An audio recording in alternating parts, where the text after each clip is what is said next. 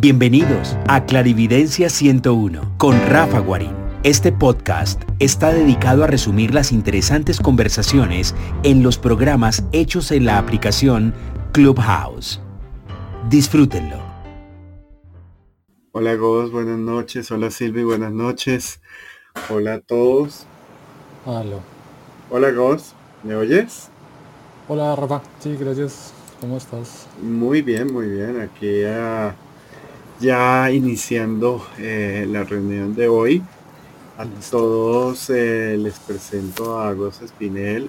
Con él hemos estado hablando de un tema muy interesante sobre las experiencias que él ha tenido y pues eh, tenemos el gusto pues, de contar con su compañía aquí hoy en la sala. Mm, le doy también la bienvenida a mi Silvi querida. Hola Silvi, ¿puedes hablar? Hola. Gus, hola a todos, buenas noches. Hola Silvi.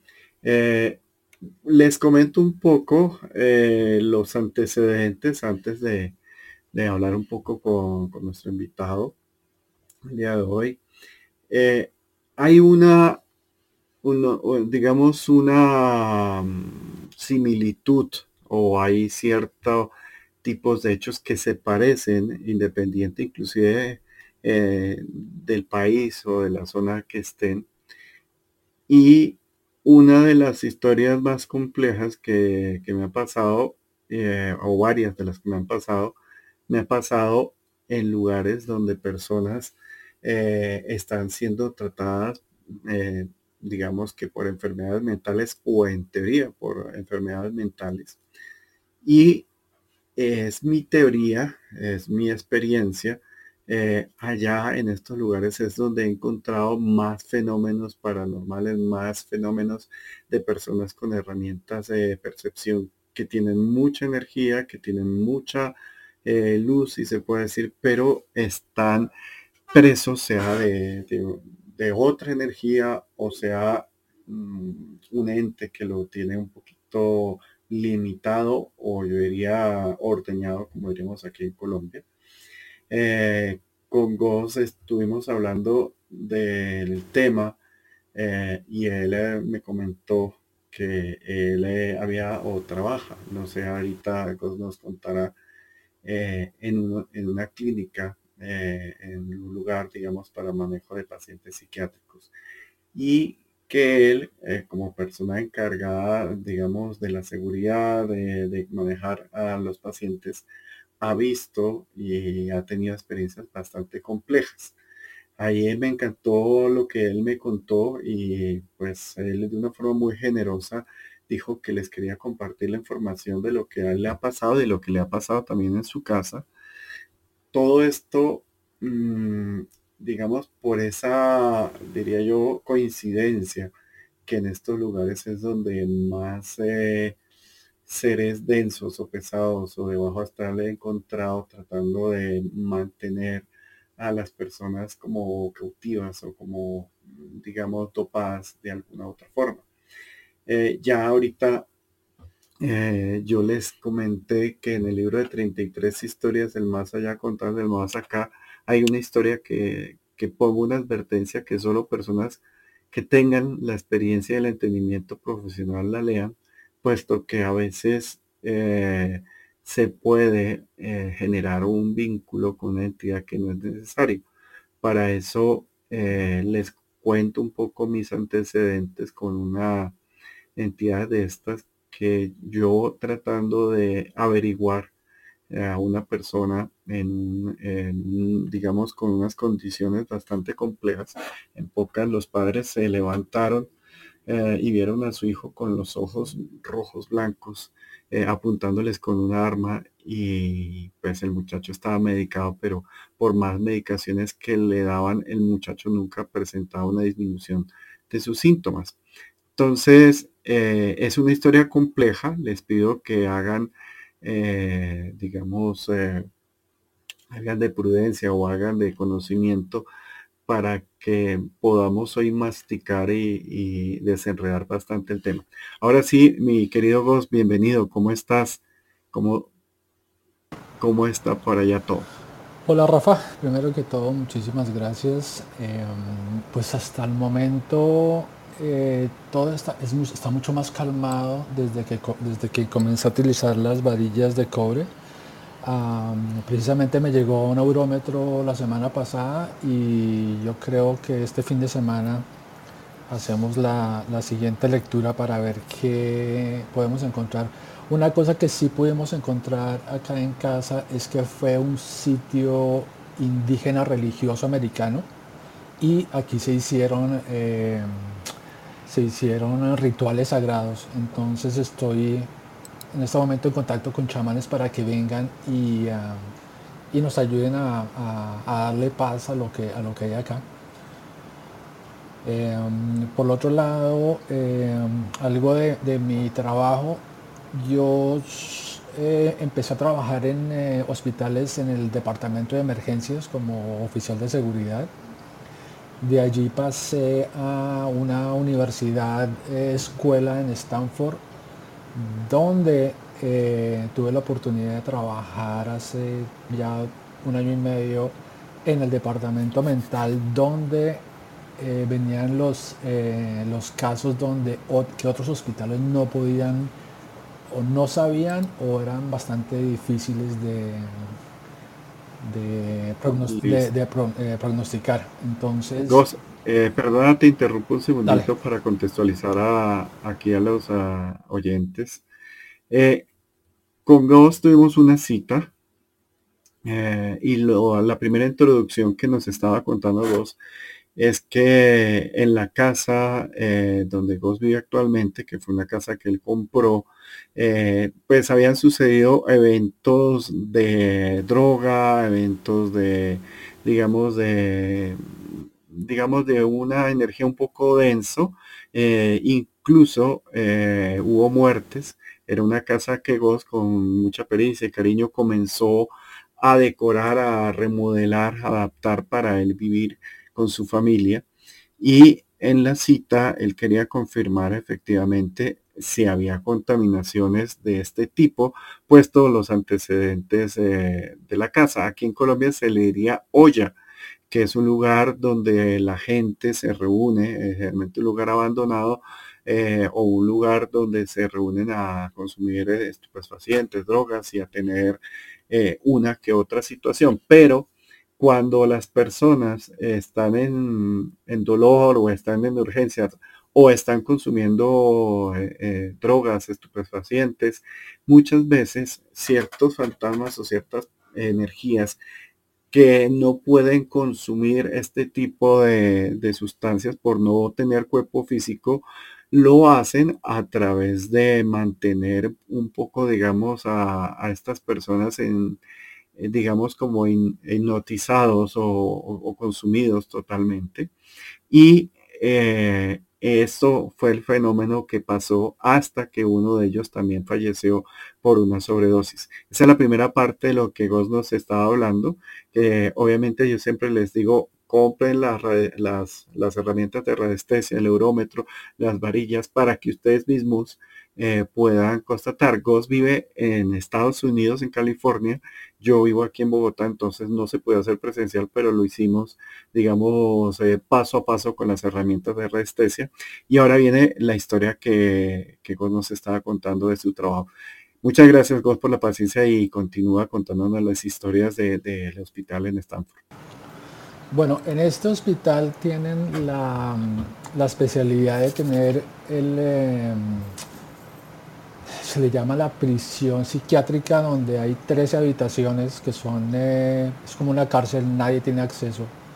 Y está el área voluntaria, que es el área voluntaria es la zona donde las personas llegan a emergencia y dicen, no me siento bien, eh, quiero que me atienda un doctor, tengo depresión, y van a decir, en el caso mío yo me especialicé en, eh, en, la, en, el, en, el, opuesto, que era lidiar con los casos más difíciles.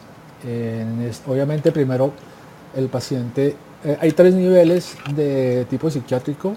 El nivel tercero es, a ver les doy un, ejemplo para que, digamos, el, el nivel tercero es el señor que se emborrachó el fin de semana, se pasó de tragos, no supo qué pasó y dijo, me voy, a, me voy a suicidar, voy a hacer algo eh, en contra de mi vida. Y llega al departamento de emergencias, está durante 48 horas, lo hidratan, eh, miran si tienen algún otro tipo de, problemas. Y ya después de que habla con el psiquiatra le dice, vea, ¿sabe que No lo vuelva a hacer, váyase para su casa. Ese es el nivel 3. Lo mismo puede pasar con eh, eh, jóvenes que en muchas de las ocasiones por el hecho de, que la mamá no le dio el teléfono celular, dicen me voy a matar si usted no me da el teléfono, llegan allá de emergencias y lo hacen en forma de, de pelear contra sus papás. Cuando llegan a nosotros nos toca cuidarlos a ellos durante todo el tiempo que estén ahí. Y eh, más o menos de ese estilo. El nivel número dos, que ya son pacientes con historia ya son pacientes que tienen un plan para hacer cualquier tipo, el plan de depresión, plan de suicidio, algunos narcisistas que solamente quieren buscar medicina, eh, personas que ya tienen una historia eh, psiquiátrica avanzada. Em, y el nivel, el nivel 1, que ya, ya son pacientes que no se pueden mantener en el, debido a su, a su, peligrosidad, no se pueden mantener en un departamento con diferentes, con, con más personas. Eh, son pacientes que requieren lo que llamamos nosotros uno a uno, uno de seguridad con a toda hora. Y yo me especialicé en ese, en, ese tipo de pacientes. Em, en eso estuve durante tres años hasta cuando me pude especializar en eh, psiquiatría eh, y ya me mandaron ya al pabellón donde éramos cuatro a cargo del estudio. Desgraciadamente decidí retirarme de eso porque eh, la presión era ya muy, muy fuerte y los eventos después de cierto tiempo ya, ya, ya es hora de, hacer esos cambios porque atrae mucha, mucha, mucha energía sin conocer eh, lo que pueda pasar no sé si tienen alguna pregunta. Bueno, eh, gracias, Gos. Eh, aquí en el tablero, eh, digamos, para no interrumpir mucho a, a si quieres, ustedes tienen alguna pregunta o algo, me escriben y yo le voy pasando la, duda aquí a, a Gos. Chucky nos preguntó sobre dónde consigue las herramientas de radiestesia. Generalmente las he conseguido en tiendas especializadas y en eBay o en Amazon. Eh, aquí sé que en Argentina las están produciendo. Eh, creo que la que pidió le llegó desde Argentina, no sé, ahorita nos confirmará. Eh, pero el más importante es el eurómetro para ver eh, si hay remanentes de energía biológica. Entonces, aquí en el tablero, pues bienvenidos. Entonces, Continúa, Gos, por favor, contándonos ya cuáles fueron las experiencias o los fenómenos que comenzaste a ver según la diferencia entre pacientes o los todos los pacientes presentaban eh, unos mismos fenómenos o habían diferencias según el tipo, eh, digamos, de pabellón en que estaba el, paciente. Mm, bueno, en, en, el área de psiquiatría tenemos tres pabellones. Uno que es el pediátrico, que son de a partir de los 4 años a los 16. Está el segundo que sería de los 17 años alrededor de los 30 o 40 y ya sería el tercero que es de los 40 ya hacia los abuelos. Em, en el pediátrico es muy normal eh, ver niños de 4 o 5 años ya con ideología suicida. Eh, ya puede ser por em, abuso sexual, puede ser por abuso de drogas de los padres, puede ser por eh, cualquier otro tipo de, eventos. Y eso, yo creo que lo, más difícil de eso es, es, tener que estar cuidando a un niño de cuatro años que uno sabe que son almas muy, muy, muy nuevas y también se, se ven eventos paranormales, sobre todo con los niños, se ven bastantes.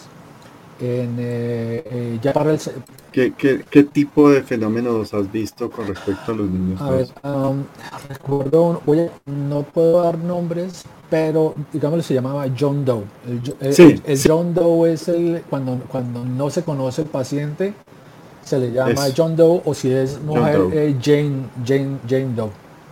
Este, eh, cuando esto, esto, esto sucedió un fin de semana, en el fin, de, ese fin de semana tuve que trabajar eh, una larga jornada cuando recibí la llamada de que teníamos que recoger a un paciente que llegaba de la ambulancia porque no se podía callar.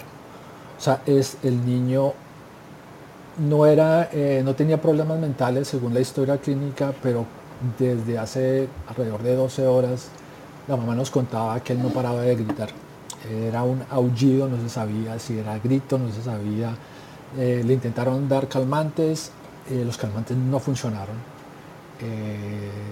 le intentaron colocar una, no es una camisa de fuerza, pero es una camisa de seguridad para evitar que se golpee. esa la, la, pudo romper en, el lado y desgraciadamente le tuvieron que dar eh, medicina para eso. Esa noche yo lo tuve que, lo, tuve que cuidar, tuve que cuidarlo a él. Y generalmente uno debe tener la visualización del paciente en caso de que se vaya a levantar o no. Él estaba con la mamá. Recuerdo mucho que al, tipo 3, 3 y media de la mañana noté que alguien movió una de las cortinas y se fue hacia el baño. Cuando se me hizo rarísimo, fui y miré, no, no, no había nadie, volví a sentarme otra vez, en un momento pasaron, no sé, unos 5 o 10 minutos, cuando en efecto volvió y sucedió de nuevo el mismo, el mismo evento.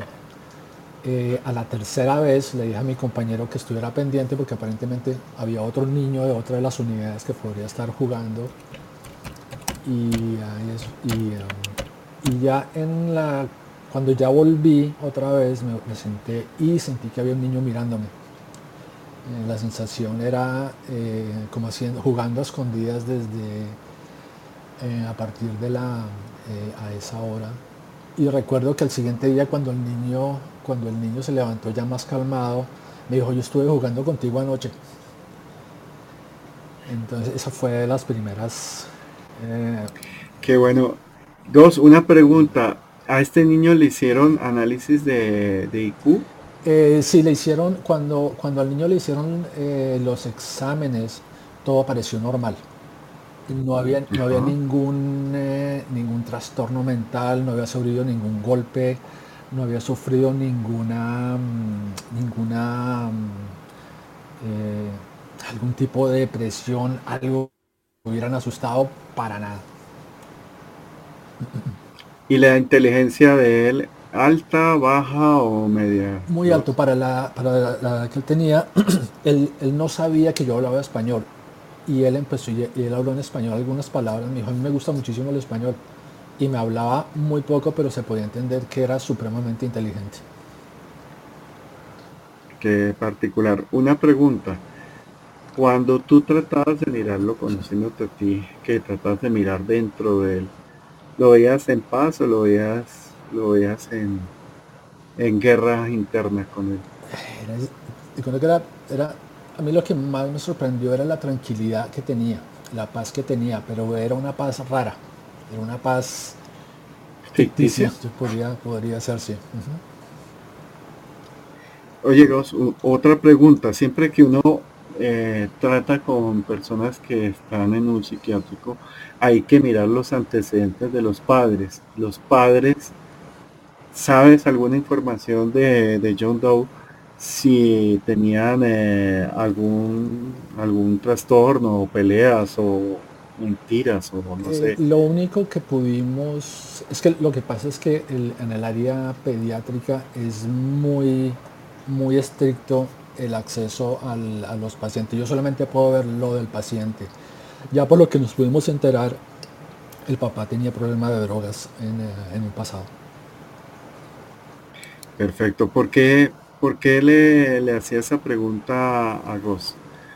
Lo que pasa es que eh, muchas veces eh, hay, digamos, niños azules, niños con una energía bastante pura, y a veces también bastante ingenua, pero eh, vienen a través de una familia que hay secretos o hay mentiras guardados en su acción y cuando las personas que están a cargo del niño, sus padres o quien los crían, eh, los comienzan a criar con mentiras, le generan, digamos, una vulnerabilidad extra a estos niños para que de alguna forma puedan ser tentados o manipulados por una entidad energética.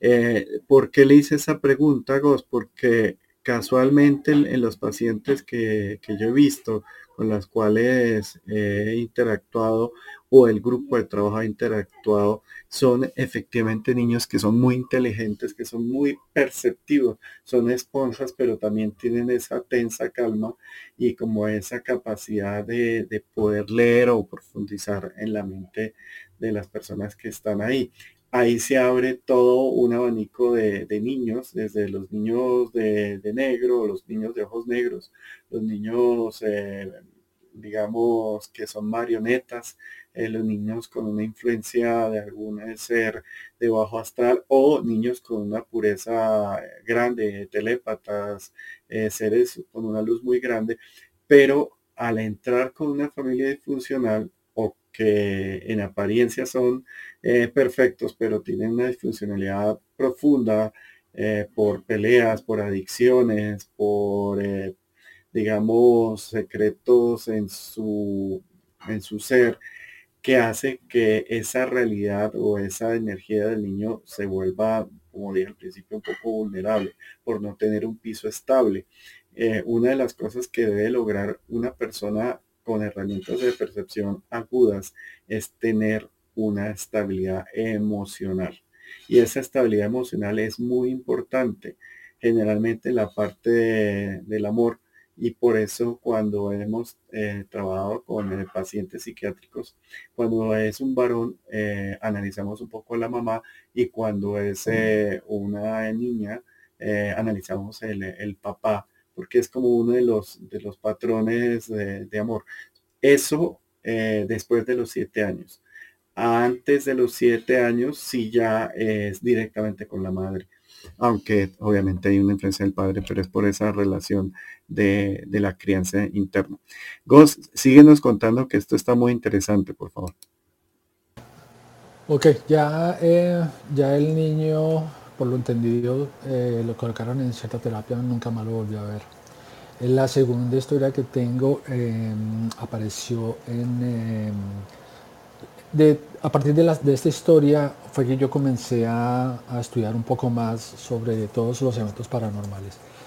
Este paciente John de 21 años, em, nosotros nos enteramos que era de padres divorciados, dos padres drogaditos. Em, la historia de este muchacho, él ya tenía la, la ideología de suicidarse desde el puente, el Golden Gate de San Francisco como algunos saben, ese puente es, es para muchas personas en el mundo es, es el, trofeo de morir tirándose desde el puente.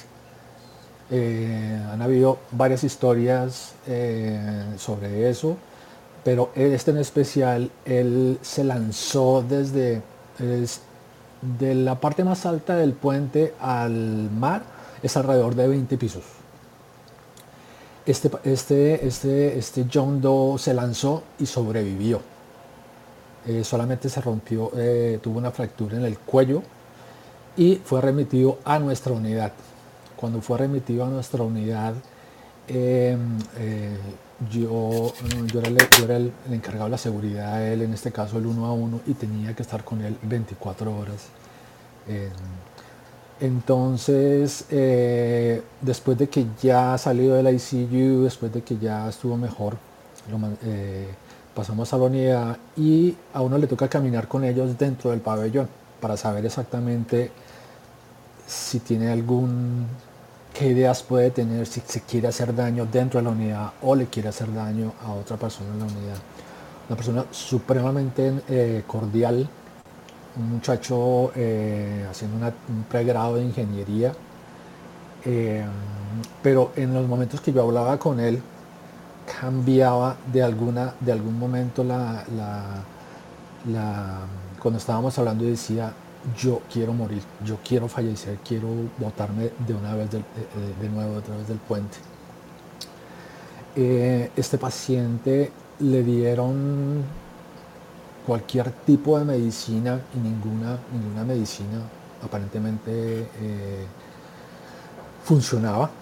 Y en alguna parte de la investigación descubrimos que él em, hacía, escondía la medicina para evitar porque las voces a él le decían que tenía que hacerlo. Eh, en, uno de los, en una de las entrevistas con la psicóloga Em, fuera de eso que era, era, pero era una persona muy narcisista, era una persona em, que era lo que le llaman el, narcisista eh, maligno, es una persona que al frente puede ser muy bueno, pero tiene muy mala energía.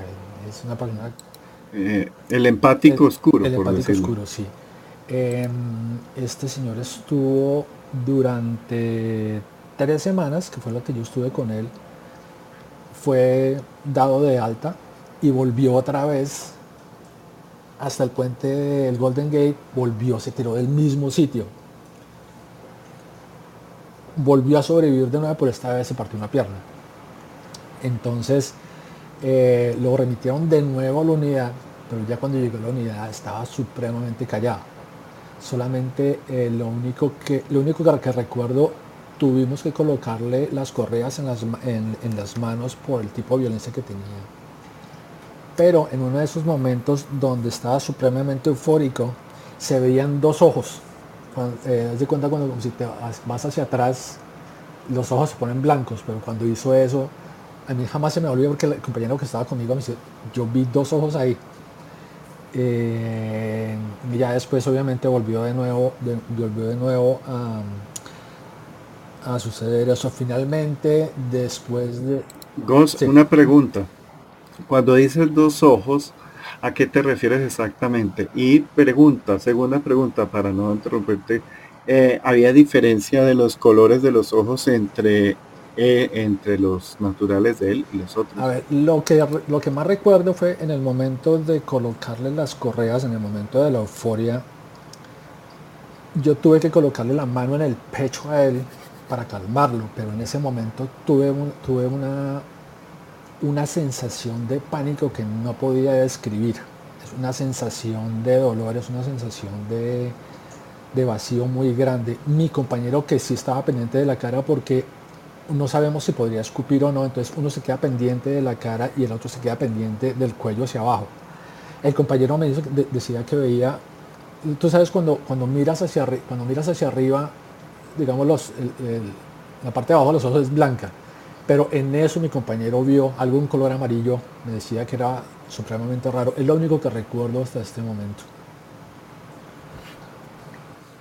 Como si tuviera una pupila de color pardo. Sí, algo así. sí, Ah, perfecto, perfecto. Ahí vamos atando cabos. Muchas gracias. y ya después este paciente, después de seis meses de haber estado en la unidad, ya eh, supremamente. El, el, día que salió de la unidad conmigo, me saludó, se despidió, muchísimas gracias por todo. Todas las energías están contigo. Salió, cogió un taxi derecho al puente y se, se botó de nuevo y ese sí falleció. Esa fue la, la, la, historia de este John Doe. Eh, perdona, es que cuando dijiste eh, solo se oyó falleció, el paciente John Doe, pero no se entendió la razón. No, él, volvió otra vez al puente del Golden Gate y cometió suicidio, se tiró desde allá. O sea, lo hizo tres veces. Ah, listo, perfecto. Eh, una pregunta, Ghost.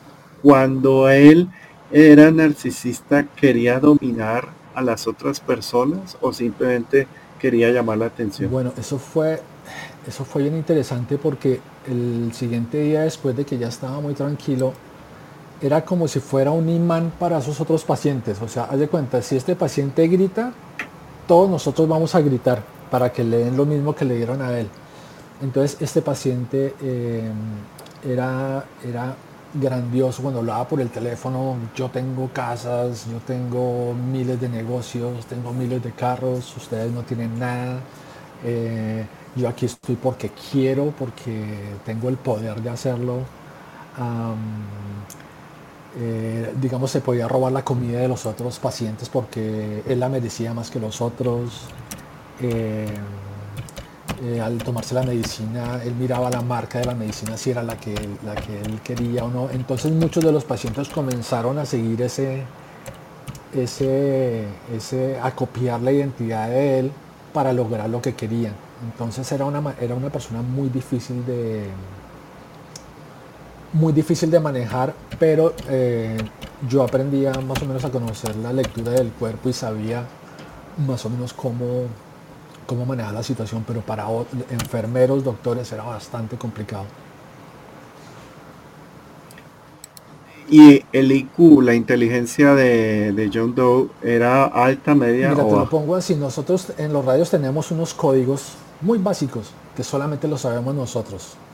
Él escuchó, con uno de mis compañeros dejó el radio alto y él se aprendió los códigos en, ¿qué te digo yo? En 20 minutos, una cosa así. Los códigos completos. Entonces él nos hablaba a nosotros en códigos de nosotros mismos. Supremamente, supremamente inteligente muy, muy inteligente. Perfecto. Eh, yo estoy esperando una historia que tú me contaste, pero sé que hay muchas, entonces continúa, por favor. después de eso, eh, yo estaba haciendo un curso de parapsicología y en ese curso teníamos que presentar un proyecto de encontrar un, algo paranormal ese eje, pues esto, es lo que quiero hacer. Me fui, salí de trabajar después de 18 horas, me fui para el, el, para el, eh, para el puente. Y en el puente yo supe que hay un sitio que se llama el Poste 52, que es muy normal que todas las, todas las personas que se van a suicidar lo hagan desde ahí. Fui hasta allá con una grabadora y intenté hablar con este John Doe Aparentemente, no sé, apenas estaba aprendiendo, posiblemente me pude haber comunicado con él y tuve esa sensación de vacío y de frío em, sobre lo que había pasado. O él, según, por lo que puedo entender, Giselle, que fue con la que presentamos este proyecto, ella pudo leer que él eh, fue una, persona del Wall Street, eh, del, del Wall Street acá, una persona que perdió muchísimo dinero y que debido a eso fue que él cometió ese, ese suicidio.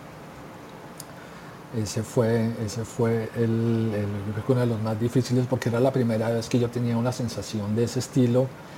Era, eh, sobre todo que cuando coloqué la mano mía sentí ese, ese, ese pavor, el, es como ese susto de ya no querer morir yo creo que ese fue las, por, esa razón fue que empecé a, leer más sobre esto y, por mi hermana Claudia, que fue la culpable de, haberte conocido. Muy bien. Dos, eh, hay un, una cosa que, que hay que identificar y eso les he hablado a todos un poco y es la diferencia entre un fantasma, entre una energía o un demonio disfrazado de, algo. Sobre todo porque muchas veces eh, les he dicho que cuando se presenta un fantasma en forma de niño o en forma de inocente o de pureza, le tengan más precaución porque generalmente eh, estas almas tan puras trascienden de una forma muy rápida con ayuda y no se quedan por ahí dando vueltas en la mitad del de limbo, de la nada. Pero eh, les he contado acá varias historias eh, cuando me ha tocado ver estos personajes que se aparentan ser infantiles, pero que en realidad tienen una energía mm, ya demoníaca bastante grande disfrazada. Entonces, cuéntanos, eh, digamos, si has tenido alguna de este estilo de experiencia eh, en, tu, en tu trabajo o en tu casa, Gos. Ah, bueno, voy a, comenzar con la historia, la que tú quieres escuchar de, ah, en, el, departamento de psiquiatría. Este paciente de 24 años, John Doe, em, llegó a la unidad desde la India Eh, no, primero que todo no hablaba inglés y era muy difícil comunicarse con él. Este muchacho venía a la universidad a hacer un, una, se ganó una beca para hacer, creo que fue algo de matemática, alguna cosa por re duro. Eh, cuando yo lo recibí en, emergencias, eh, uno le hace, uno después de que hablan con el psiquiatra, marcas si no tiene ningún tipo de eh, dos, perdona, pero los dos últimas cosas que dijiste se, se fue el sonido. Entonces nos quedamos cuando este John Doe, que es un genio de matemáticas, fue remitido. Eh, te quedaste cuando estabas hablando que este John Doe viene de, India, que era una persona brillante en matemáticas y que fue remitido a la clínica. ¿Me oyes, Cos? Mm, no sé si la señal estás... Ah, soy yo. A todos les comento que he tenido problemas con internet porque el internet se cae. Y ah, son un poco los dos. Pero sabes que sería bueno si puedes hablar un poco más, fuerte porque de modo se escucha como un ruido de fondo que a veces toma el primer lugar. Entonces si puedes Ahora. Sí, hay, hay, hay, lluvia. Eso, ahí está. Ah, y es que mi internet, mi internet falló por un momento, pero entonces nos quedamos que estabas contando de este señor que viene de la India eh, a ganar, eh, que se ganó una beca en estudios de matemática y que era brillante. Sí, eh, sí cuando, cuando yo lo recibí en emergencias, ah, cada vez que yo recibía un paciente tenía que hacer un chequeo físico del paciente para ver si no tenía ningún tipo de armas, ningún tipo de... De marca en la piel. Algo, algo de marca en la piel, estaba completamente bien. Una cosa que noté con él, que tiene las uñas demasiado cortas, aparentemente él se mordía las uñas, pero era como algo muy normal que se veía entre la gente, entre las personas. Ansioso que ansioso, sí. Bueno, ya lo llevé al pabellón. Cuando llegamos al pabellón, eh, hicimos el papeleo, ya pudo descansar. Yo mismo me encargué de llevarle lo que se iba a colocar esa noche. Y bueno, ya comencé mi turno normal, chequeando los otros pacientes. Cuando más o menos a, las dos y media de la mañana noté que él estaba, eh, prendió la luz del baño y eh, pues es como es, anormal en esa hora debido a que les dan la medicina tipo más o menos tipo una a las 11 de la noche que es el último turno de las enfermeras entonces yo me, me dije voy a voy a estarlo mirando un rato a ver qué es lo que pasa cada más o menos cada 20 minutos lo notaba que estaba arrodillado abrazado a la taza del baño pero nunca le puse atención a lo que estaba sucediendo en uno de esos momentos noté que eh, habían orines fuera de la, del baño, ya saliendo hacia el, pasillo. Entonces yo le dije al enfermero que, lo que va a pasar. Me dijo, no, eso no, no hay problema. Yo dije, no, yo debo, debo asegurarme que, esté bien. Cuando abro la puerta de la, son unas puertas como de, de plástico, cuando abro la puerta él estaba con los, eh, primero que todo, lo primero que noté fue que eh, se había mordido las manos, las yemas de los dedos, estaba comiendo su, propio excremento y estaba tomando sus propios orines. Y decía, eh, a mí las voces me dicen que lo debo hacer porque esto me alimenta, porque esto es, es, es lo que debo hacer. En ese momento pude, lo que más me acuerdo era que no sabía si era por lo que estaba cansado, alcancé a ver, bueno, como un musgo, como algo em, que lo cubriera él, pero pensé que podría ser la luz en ese momento. Obviamente llamé, eh, llamé código de emergencia, eh, eh, cogimos al paciente, lo acostamos en la cama, lo lavamos, lo cambiamos, limpiaron, limpiaron la habitación, pero en el momento en que le dieron la medicina, o sea, cuando, en de cuenta, el enfermero le va a colocar la inyección, era el momento que más peleaba pero si le movías la, eh, si, si él, no lo veía, se calmaba. Entonces tuvimos fueron 10 de seguridad para poder colocarle eh, la medicina, una inyección en los muslos.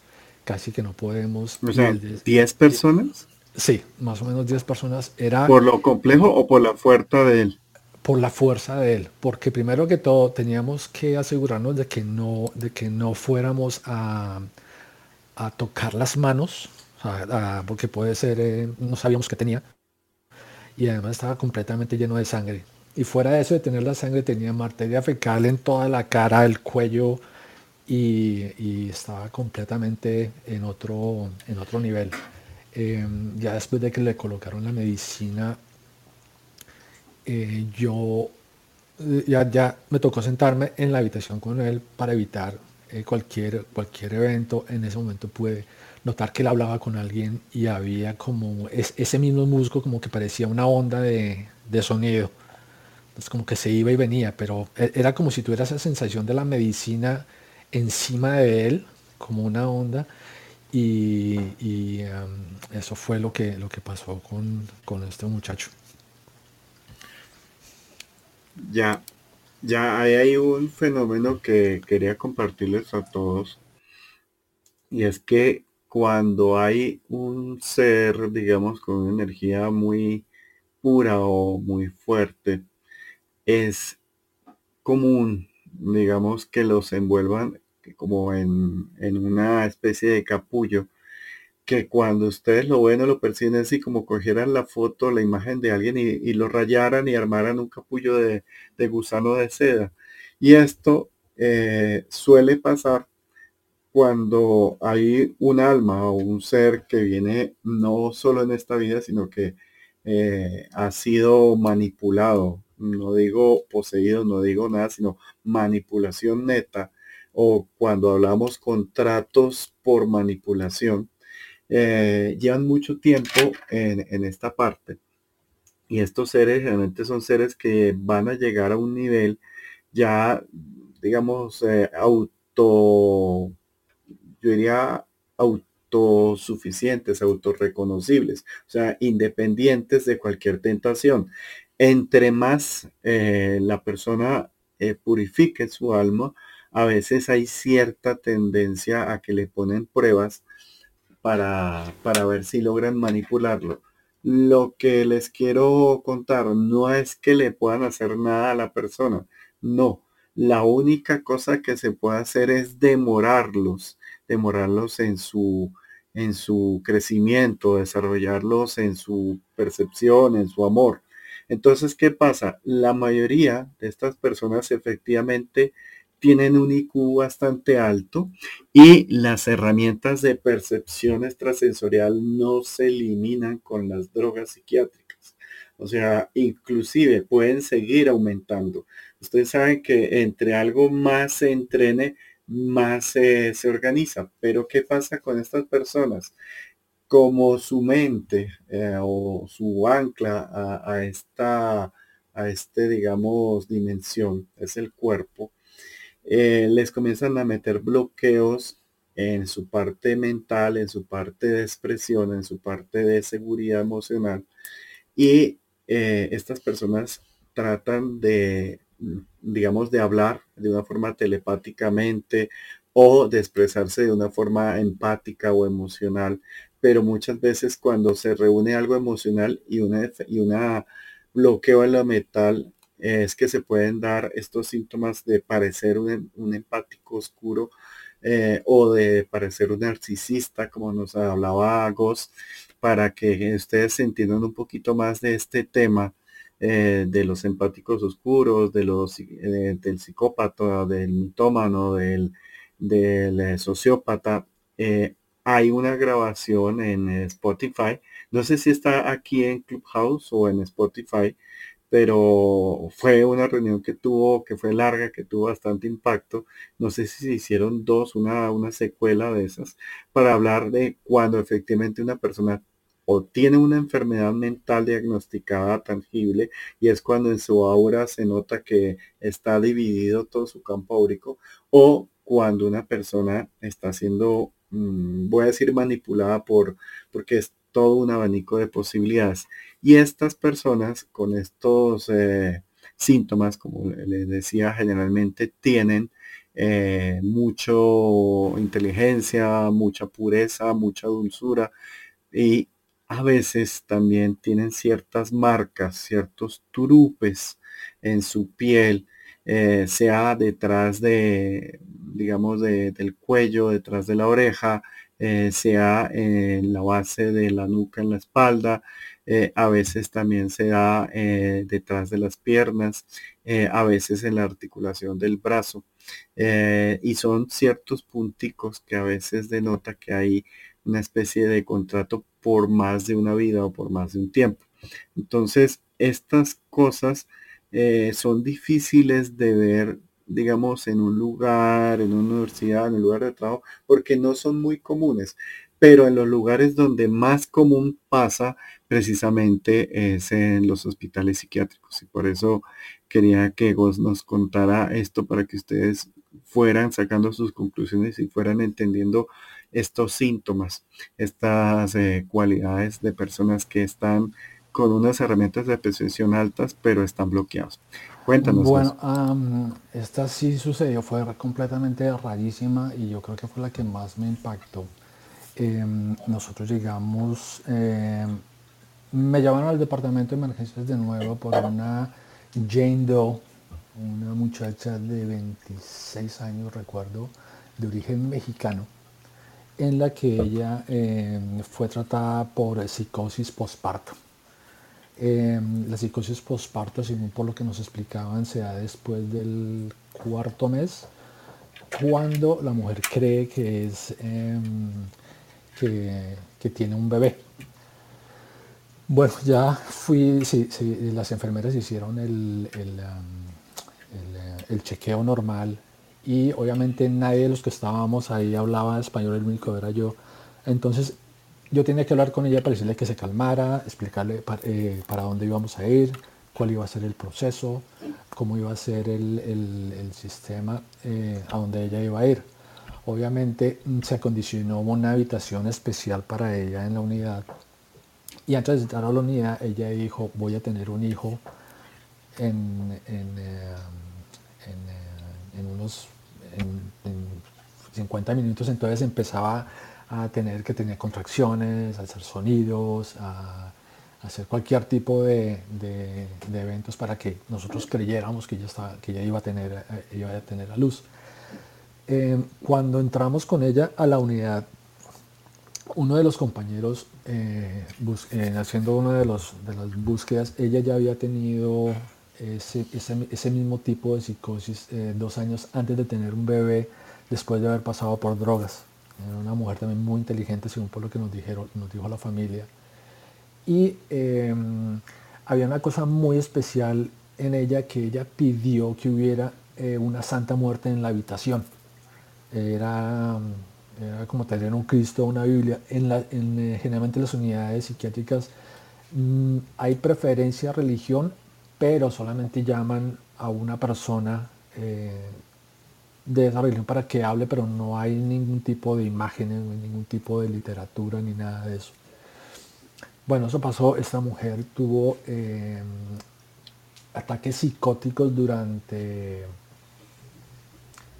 Si el, día tiene, si el día de trabajo tiene 8 horas, ella los tenía durante 12 horas, eh, bailando, eh, eh, ideaciones de suicidas, eh, veía, veía, marcas o manchas en, eh, las paredes. Em, en un momento ella, pude hablar con ella y ella decía, yo veo que en estas paredes hay mucho dolor y sufrimiento. Eh, hay dos habitaciones que son las habitaciones donde se le colocan las correas y, los, se le coloca la medicina a pacientes violentos y a ella le tocó esa habitación porque no había más. Entonces cada vez que yo entraba a la habitación, ella me decía, dime. una pregunta, o sea, es la habitación, como le decimos acá, de, agüero, o sea, en la que prefieren no meter a nadie porque el que entra ahí sale eh, mal. Lo que pasa es que en esa habitación son, hay solamente dos habitaciones, el 207 y 208, que son las habitaciones de contención, que eran, son las únicas habitaciones donde se le pueden colocar eh, correas a los pacientes por la peligrosidad pero como la unidad estaba llena, entonces se decidió eh, esperar a que el tercer día saliera otro paciente para moverla a ella. Y ella, eh, cada vez que yo hablaba con ella, me decía, este paciente se va, eh, quiere, quiere golpear a este otro paciente. Entonces ella era como la persona que me daba las ideas de qué podía pasar, entonces nos volvimos, no amigos, pero relativamente cercanos.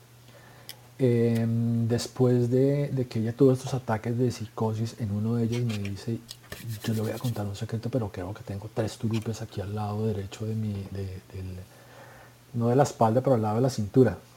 Obviamente yo le dije, pues usted tiene que hablar con la enfermera y decirle eso. En efecto, yo abrí con la, enfermera y encontraron que tenía tres, como tres, em, ¿cómo serían? Como tres, tres morados en ese, y no sabían qué era. Eso sucedió, esa vez no volví a hablar con ella, pero algo sucedió muy interesante. Después de que hablamos con, eh, eh, con, Rafa, eh, fui a una tienda que se llaman las, las Tres Niñas en San Francisco, que es un sitio que yo no sabía dónde, dónde está la, la Santa Muerte.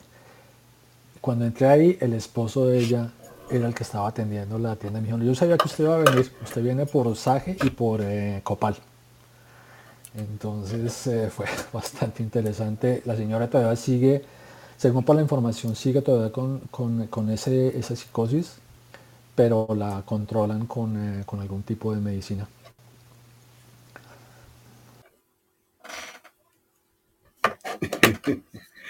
O sea que el esposo de, esta señora de origen mexicano trabajaba en un lugar donde se venden eh, productos para limpiezas energéticas, para cosas, entre comillas, de, energía o de magia.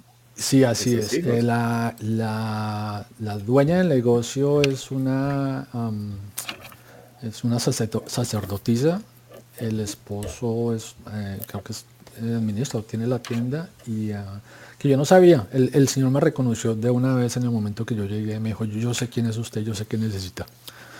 Entonces eh, fue bien interesante a ver, eh, a ver, a ver qué hubiera sucedido y de esa manera.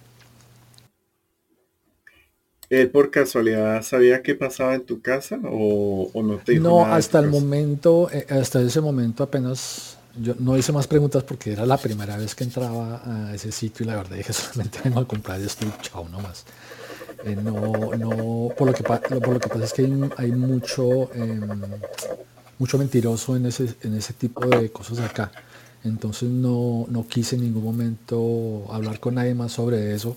Pero Sí, mejor prudencia y... Sí, lo único que sí pudimos hacer, eh, lo que te comenté en el audio, fue una compañera del curso del diplomado. Ella hizo una intervención acá en la casa, encontró al dueño de la casa que no se quiere ir porque la gente que quedó en la casa solamente quería dañarla. Encontramos también, como te dije, eh, que hubieron em, ritos eh, nativos americanos y también hubo una persona que falleció. Esta persona que falleció, eh, mi hermana pudo tener un contacto a través del sueño y decía que tenía mucho miedo y mucho frío. fue lo único que ella pudo eh, contactar con esta persona y en efecto murió por sobredosis. Entonces era la, la, sensación de ansiedad que yo tenía. Obviamente después se hicieron algunos eh, y ya, ya ha bajado bastante. Y em, este señor, el dueño de la casa, eh, no se quiere ir de la casa.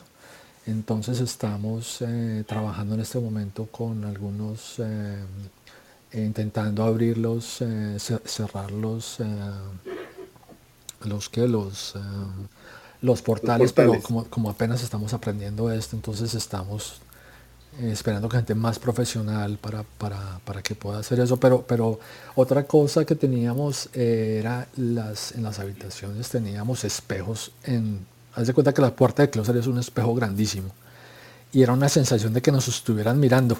Era una sensación que no era, que no era. Entonces lo que hicimos fue pintarlos y eso cambió un 100%. Ya podemos descansar mucho más.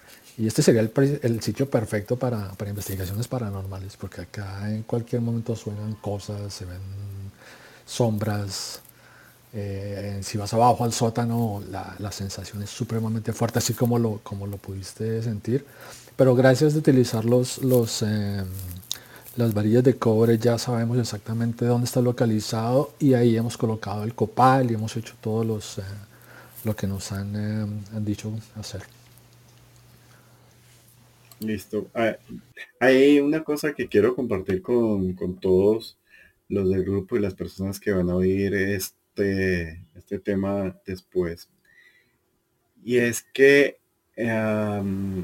hay cierta correspondencia o cierta energía de, de las personas con objetos o con lugares o espacios. Eh, esa correspondencia eh, llama a las personas y yo que eh, digamos que he estudiado bastante el tema de, la casa, del hábitat, del espacio, sé que efectivamente es como un código que corresponde o llama a, a una persona en particular. ¿Qué quiere decir eso? Que las casas que tienen un, código energético llaman a sus dueños sí o sí, o los lugares que tienen una condición energética llaman a sus dueños. ¿Y por qué razón? Generalmente porque esta persona A eh, va a ser víctima y va a ser, eh, digamos, subyugada o, o consumida en un espacio de estos, depende la carga o B, tiene la suficiente carga energética y la estabilidad emocional para poder eh, limpiar o poder equilibrar un portal o un espacio. ¿Por qué les cuento esto y hago alusión a gozo? O sea, hay mm, una historia y yo les he contado aquí en los libros que en la casa donde falleció mi madre, eh, mi madre tenía unas herramientas de percepción muy, muy grandes y tenía, entre comillas, muchas personas que, la seguían, pero también que eran un poco adictas a, ella, a su ayuda. Y ella, por manejarlo a través de la religión o de la fe católica, ella, digamos que, que ayudaba mucho sin tener acción y reacción con lo cual se cargaba bastante energía. Y cuando ella fallece en esta casa, que era una casa muy grande, muy, digamos, agradable, eh, y en un pueblo también muy sano, muy agradable, eh, quedó un portal de unas dimensiones que, nunca he vuelto a ver, eh, por decir un portal de, de 10 centímetros por 30 centímetros. Es algo enorme y esto creo que eran más o menos un metro 65 o dos metros 65, perdón, por cuatro metros de alto tenía este portal. Tanto así que entraban y salían por ese portal eh, muchas cosas. Y ese pueblo se pudrió, se dañó. O sea, todo el pueblo, o sea, se volvió un lugar de consumo de droga, se volvió un lugar de pandillas, un lugar de, agresión. Y lo curioso es que era un pueblo que no tenía muchos nexos con Bogotá, porque para los que conocen Bogotá, Bogotá fue creciendo y fue devorando pueblos, como pasa con las ciudades metropolitanas, pero Bogotá eh, creció hacia los cerros, o sea, e, en pocas siguiendo una línea eh, entre sur y norte, pero este pueblo estaba bastante retirado eh, hacia el occidente, o sea, había mucho campo, mucho, en ese tiempo, ya ahora ya, ya lo consumió totalmente la, ciudad, pero eh, habían muchas fincas, y cuando uno cogía camino del pueblo a Bogotá era como, como largo. Pero este pueblo eh, se comenzó a, digamos, a contaminar de muchos, eh, de muchos eventos. Y eh, esa casa, pues yo, digamos, solo estuve ahí muy poco tiempo y tuve que, pues, que devolverme a, la costa o tuve que estar viajando con mi padre o, estaba en temporadas en, Cartagena o, o, aquí en Bogotá. Y en algún momento esa casa se volvió un hoyo negro porque pues, generaba gastos y, se generaban pues cosas bastante complejas alrededor de esta casa pese a que se le puso vigilancia, eh, vigilancia digamos profesional o privada. Y después de muchos años, eh, la vida confabuló para que yo tuviese que ir a esa casa en la cual yo no quería ir a esa casa, me daba una pereza enorme a esa casa y no le entendía por qué yo tenía que ir a esa casa. Cuando llegué a la casa y me encontré un circo energético bastante fuerte, eh, y gran parte de las historias de lo que pasaron en esa casa fueron las que escribí en el libro de 33 historias, mm, entendí que la persona adecuada para cerrar esos portales era yo porque mi hermana mayor ya había llevado, después me, contó, eh, incluso vino un, brujo o mago desde Argentina, o sea, mi hermana para cerrar ese, ese portal o sanar esa casa, porque pues eh, eh, se había vuelto como la arena entre los pies de una persona, o sea, ese problema y efectivamente era una casa que tenía una densidad bastante grande pero esa casa no, solo confabuló para que yo volviera, sino al tiempo confabuló para que mi hermano mayor y mis dos sobrinos,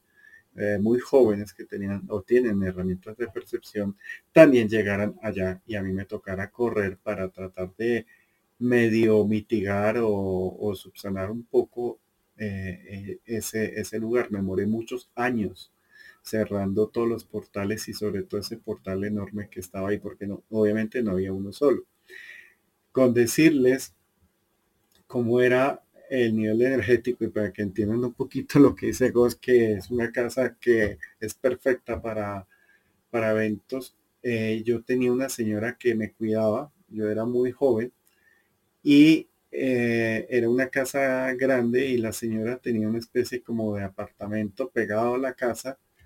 Eh, y al atardecer, digan ustedes, 7, 6 de la tarde eh, o de la noche, eh, la señora se encerraba en su cuarto y nunca salía y habían siete cerraduras en el cuarto, en la puerta del cuarto de, mi nana, que era un angelito, era una persona muy valiente, me quería mucho, o sea, me, quería mucho.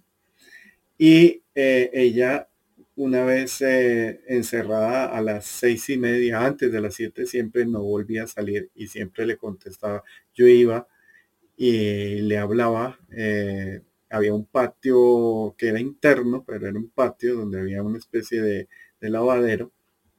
Yo le hablaba cosas y ella siempre me preguntaba si era yo, me siendo como la clave y yo iba y le hablaba y le pedía como, mira, quiero un vaso con leche o algo. Ella me decía, entra a la cocina, en tal lado, allá. Pero ella nunca salía. Yo pensaba que lo hacía grosero y después fui a entender que lo hacía era de miedo.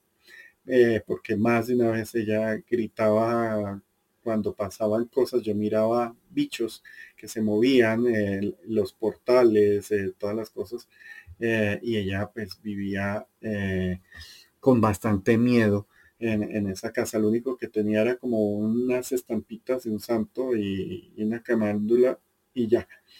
Eh, y ella me tenía mucha, mucha compasión, me tenía mucha también como, como entre admiración, compasión, eh, porque veía que a mí no me asustaban. Eh, mi puerta no tenía cerradura, solo le puse una cerradura después de una situación que pasó con, con un demonio muy famoso eh, que jode a los niños. Pero pues eh, tuve que volver a esa casa para cerrar todos esos portales. En esta casa, eh, pues digamos que una de las cosas que hice primero con mis sobrinitos fue entrenarlos y hacer reuniones nocturnas, diarias, para en el patio de afuera ayudar a trascender a fantasmas. y nos demoramos dos años. Como eso les digo, eh, todo lo que pasaba. Entonces, eh, esta correspondencia es porque Goss eh, es una persona que en su trabajo y en su herencia siempre ha ayudado. Es como ganar un buen karma o un buen, un buen alarma ayudando a la gente. Es como el alarma del bombero, eh, eh, el alarma de, del policía honesto, de la enfermera, de, las personas que se meten a ayudar a personas que están en un estado muy complejo y suelen ser personas que deben de tener una fuerza eh, interna y una fuerza mental bastante clara y ser personas eh, también con una capacidad de empatía bastante grande que tienen que comenzar a controlar para no salir contaminados en todas estas acciones. Y en la casa de Goss, eh, cuando él me estaba hablando, pues yo vi a, este muchacho detrás de él. Obviamente trato de no decir cosas, pero cuando llegó la pregunta de Goss de revisa mi casa, pues yo ya le dije, mira, en el sótano, en la entrada, hay que remover estas tierras, hay que mover a esta persona de acá, hay que limpiar esta parte del altillo, eh, porque se siente así como esta muchacha que le, que mexicana que le decía yo puedo ver eh, toda la tristeza o toda la contaminación en las paredes. Eh, también es importante que la mayoría de los perceptivos puedan leer o pueden leer estas manchas de energía. Pero para darle seguridad a vos o a una persona que, aunque tenga esta capacidad empática noble y de ayuda, a veces necesita como un apoyo para corroborar que lo que está viviendo es realidad y que no se está rayando del coco. Entonces le pedí el favor a Goss eh, que sí o sí consiguiera las barrillitas de radiestesia porque esas varillas como no son electrónicas no pueden como tener lecturas equivocadas. Y, ah, y, es lo que yo les he mostrado en Instagram, el eurómetro, las varillas, o sea, también he hecho capítulos de radiestesia acá porque son herramientas que le sirven para uno corroborar lo que uno está percibiendo, sintiendo y no quererse que uno, eh, o más bien no solo quedarse con la percepción y corroborar o darle mayor seguridad a la percepción que uno tiene cuando uno tiene como en cierta forma esa cualidad o, o no digo ese esa condición de, de ser un sanador de personas y de espacio. No sé si te quedó más claro lo, e, el, el puntico que acabo de hablar ahorita. No, para nada. Primero que todo, darte las gracias por lo que haces. Y segundo, pues por enseñarme a cómo, cómo, cómo mirar mejor lo que está sucediendo acá. Y un agradecimiento por, por todo lo que haces de nuevo.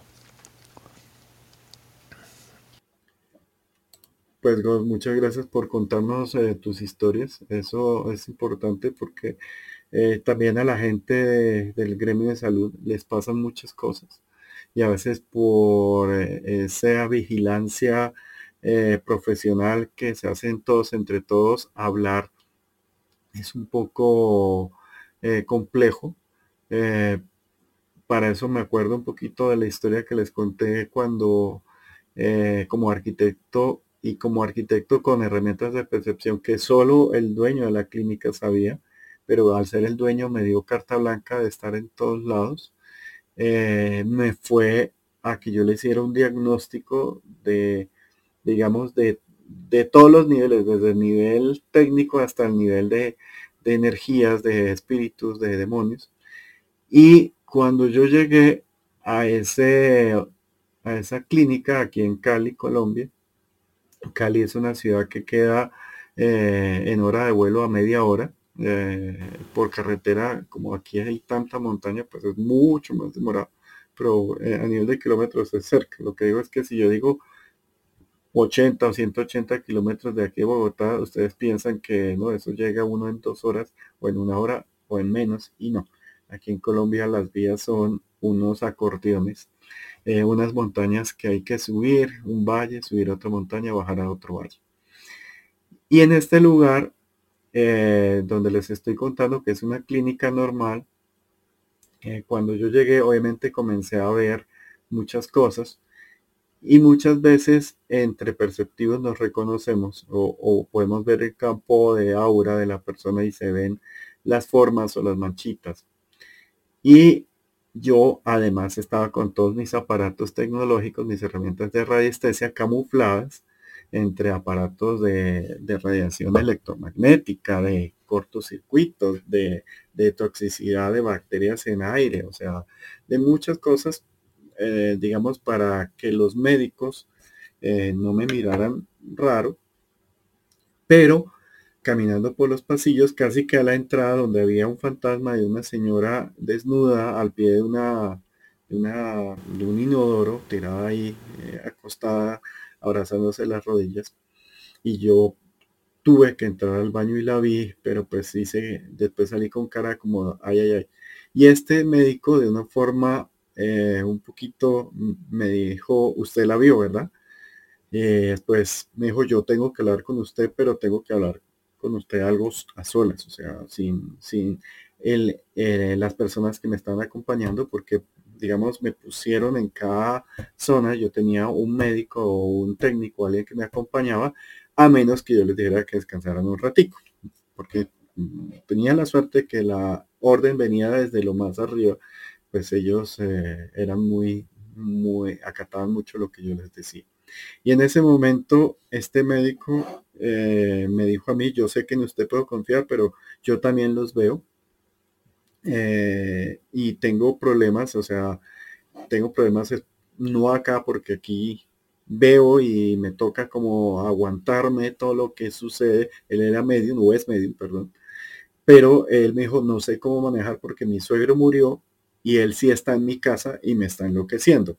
Y yo lo que él me contaba es que simplemente cuando él le tocaba solo demonios y fantasmas en su trabajo, pues él, él se aguantaba eh, y, ya. Pero cuando ya llegó su suegro a enloquecerlo, a decirle cómo tenía que tratar a su esposa en su casa, él necesitaba saber cómo lograba tener a raya o cómo ayudar a trascender a su suegro que se quedó cuidando a su hija, o sea, la esposa de él.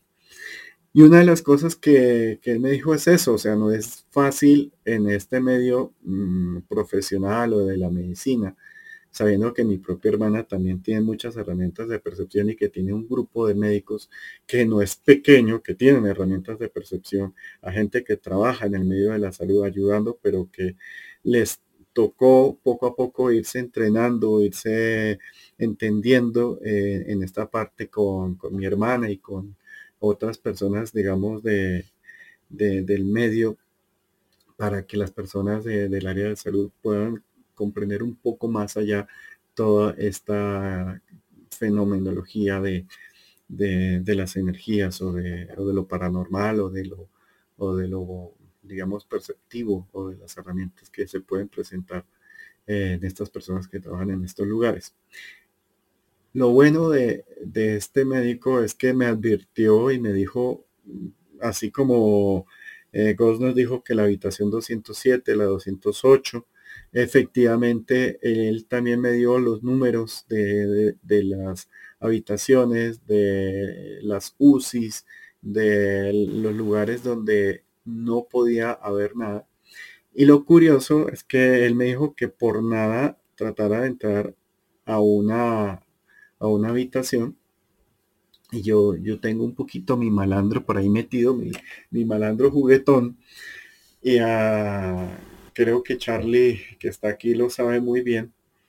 Y ah, llevé a las enfermeras y a una médica que se la daba de mucha, eh, de mucha y de mucha, mejor dicho, la, la más súper poderosa. La, y eh, cuando las fui a llevar a ese, a entrar a, medir esa UCI, eh, la médica salió con una disculpa muy cula, o sea, muy boba, y la enfermera literalmente salió corriendo y dijo que ella no se metiera, que yo no me metiera ahí. Y antes ellas mantenían una, una digamos, una imagen de serias, de, furiosas, de empoderadas, que no me toque este equipo y además que yo tuve que entrar con escafandra y con un jurgo de cosas, eh, porque pues era, eh, era el tiempo de, la gripe porcina, entonces tenía que tener eh, unos filtros de carbono y hacer todo un proceso para entrar a esos lugares. Y cuando fui a entrar, la médica que no se me despegaba y que no me, mejor dicho, me iba regañando si yo pisaba más allá de, la línea verde, pues eh, aquí salió corriendo me dijo que ya no se metía allá. Y siendo que yo malando le dije, ven conmigo, entra. Y ella me dijo que ahí no entraba ni loca. Entonces, esas historias ya se las he contado acá, que es una historia bastante divertida, pero les estaba contando, es el fenómeno, un poquito de lo que sucede. Y ah, para que ustedes entiendan que hay lugares donde, donde hay personas que están trabajando por, todos nosotros en, en eh, diría como están pendientes o en luchas ah, Bueno, eso sí ya fue, eso fue ya, ya, hace más o menos unos 20, 25 años cuando empecé a trabajar en el departamento de emergencia. En esta habitación, eh, la habitación 212, em, estaba el, hubo el rumor de que la gente se suicidaba siempre en esa habitación, pero no había una manera de saber cómo sucedía o por qué sucedía. Eh, en uno de esos fines de semana movieron a ciertos pacientes psiquiátricos a ese piso. Ese piso antiguamente era la unidad de cirrosis, donde generalmente la, gente que muere muere con muchísimo dolor. Eh, recuerdo muchísimo que era alrededor de las 2 de la mañana más o menos.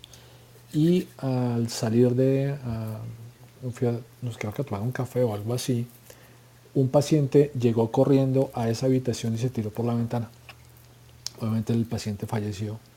Se hizo eh, todo el, toda la investigación, se hizo todo el proceso y no se encontró nada de lo que iba a suceder.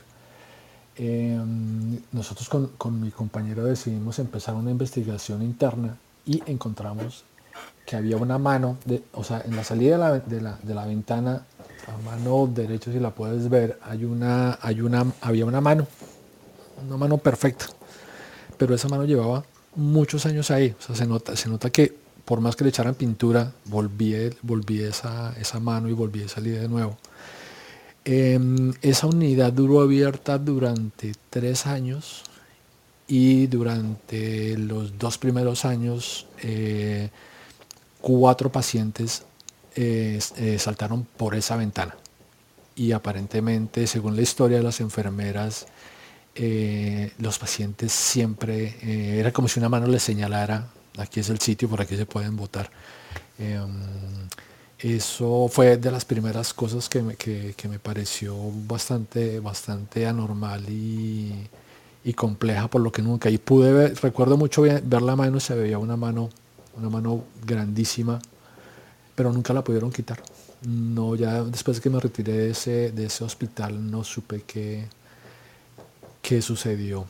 Y otra cosa que quería comentar para mm, frente a lo que a lo que he vivido con personas con, eh, con depresión que llegaban a emergencias o a la unidad de nosotros es eh, siempre hay alguien que les va a ayudar o sea, yo sé que hay personas que prefieren quedarse calladas o habitualmente no prefieren no hablar sobre eso por diferentes razones sociales o religiosas, morales, pero sí hay que recordar que siempre va a haber alguien que les quiere ayudar y que los quiere, em, los quiere guiar en la mejor manera, en el caso de Rafa o Silvina o cualquiera de las personas de acá.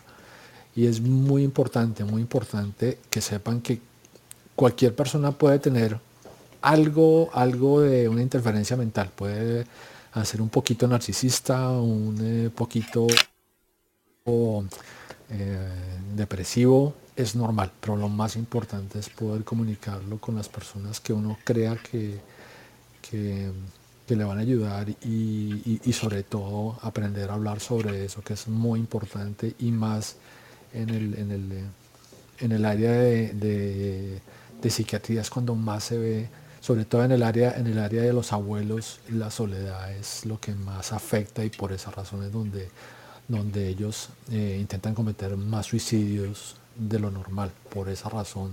O sea que hay que respetar mucho a los abuelos y, y, uh, hacer eso. En, el caso personal mío tuve que hacer eh, ese, ese perdón a los, a los abuelos de los antepasados eh, hice el proceso de duelo, hice el proceso de perdón y hice el proceso de pedirles permiso para poder seguir mi vida adelante y me ayudó muchísimo. Entonces, eso era lo único que quería decir y muchas gracias, Rafa. Eh, pues muchas gracias a ti. Ese tema que tocas de poner es, es muy importante. Ah, de por sí ah, con Charlie Rivas, Carlos Rivas aquí, que él está acá. Él eh, mm, hace, hace un tiempo, no sé, como no mucho tiempo, fuimos a, la casa eh, de unos abuelos a limpiar un espacio Ah, y, y, todo comenzó porque efectivamente las personas que trabajaban ahí, entre esas administradoras, se daban cuenta que pasaban eh, fenómenos paranormales hasta que ya eh, los comenzaron a ver y casualmente eran eh, estas personas que no se habían ido todavía de, de, estos, de este lugar, sino preferían quedarse ahí por soledad o por alguna limitación, inclusive en una casa que están haciendo un proyecto de remodelación al pie, una señora eh, comenzó a asustar y a parecérsele a los obreros y los obreros pues obviamente estaban bastante asustados y nerviosos. Y eso eh, que dice vos de, acompañar a la, a la, gente que, que no ama, que no quiere y darle esa estabilidad emocional, más que a veces no se puede mental por el deterioro del cerebro, porque las mismas personas con el tiempo pues han intoxicado un poquito su cabeza, pero siempre el corazón o esa bolita de energía que somos nosotros pues está ahí y se siente y es tangible. Y por eso eh, este trabajo de poder eh, eh, digamos sentir más esa parte humana de los seres independientes de, digamos, de su funcionamiento mental. Y a la vez, pues también saber cómo es toda esta vida y todo este hablar de las personas que trabajan ahí. Eh, ahí se me viene una historia de una actriz colombiana que falleció en una casa de abuelos, en una casa de descanso esta actriz era muy guapa, muy bonita, mm, pero por consumir drogas en este ambiente del teatro y de la televisión, eh, esta persona eh, quedó pobre, quedó en, la miseria y quedó con problemas de drogas y, de comportamiento psiquiátrico.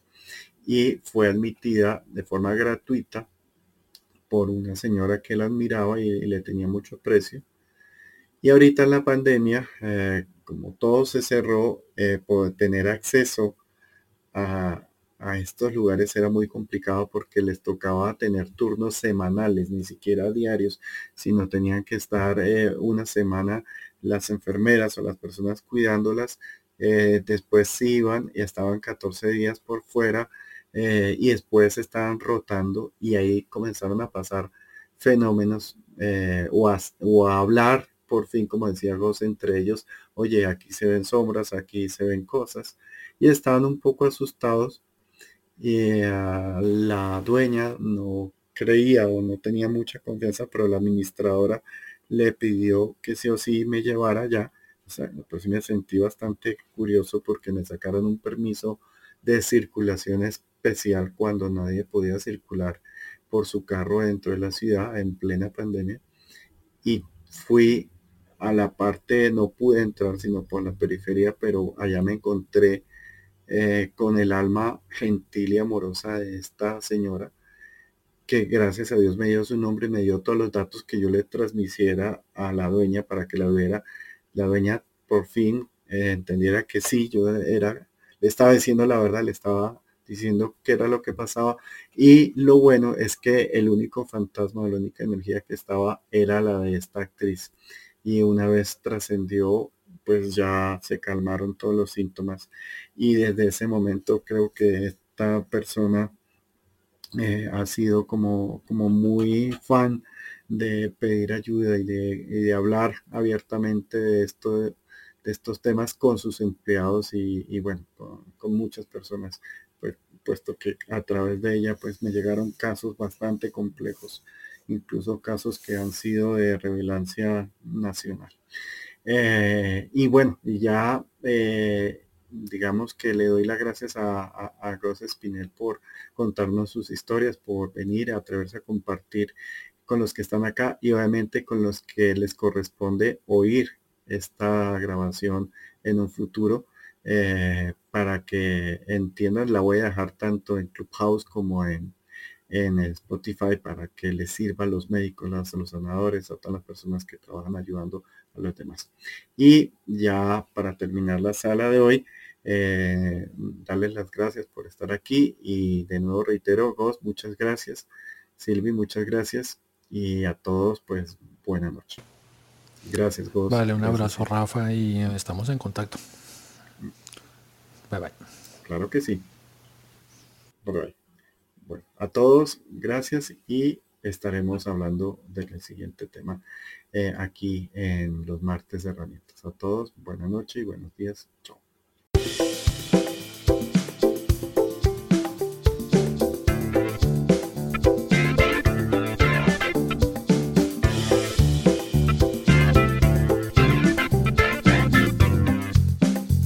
Estamos escuchando Clarividencia 101 con nuestro anfitrión, Rafa Guarín.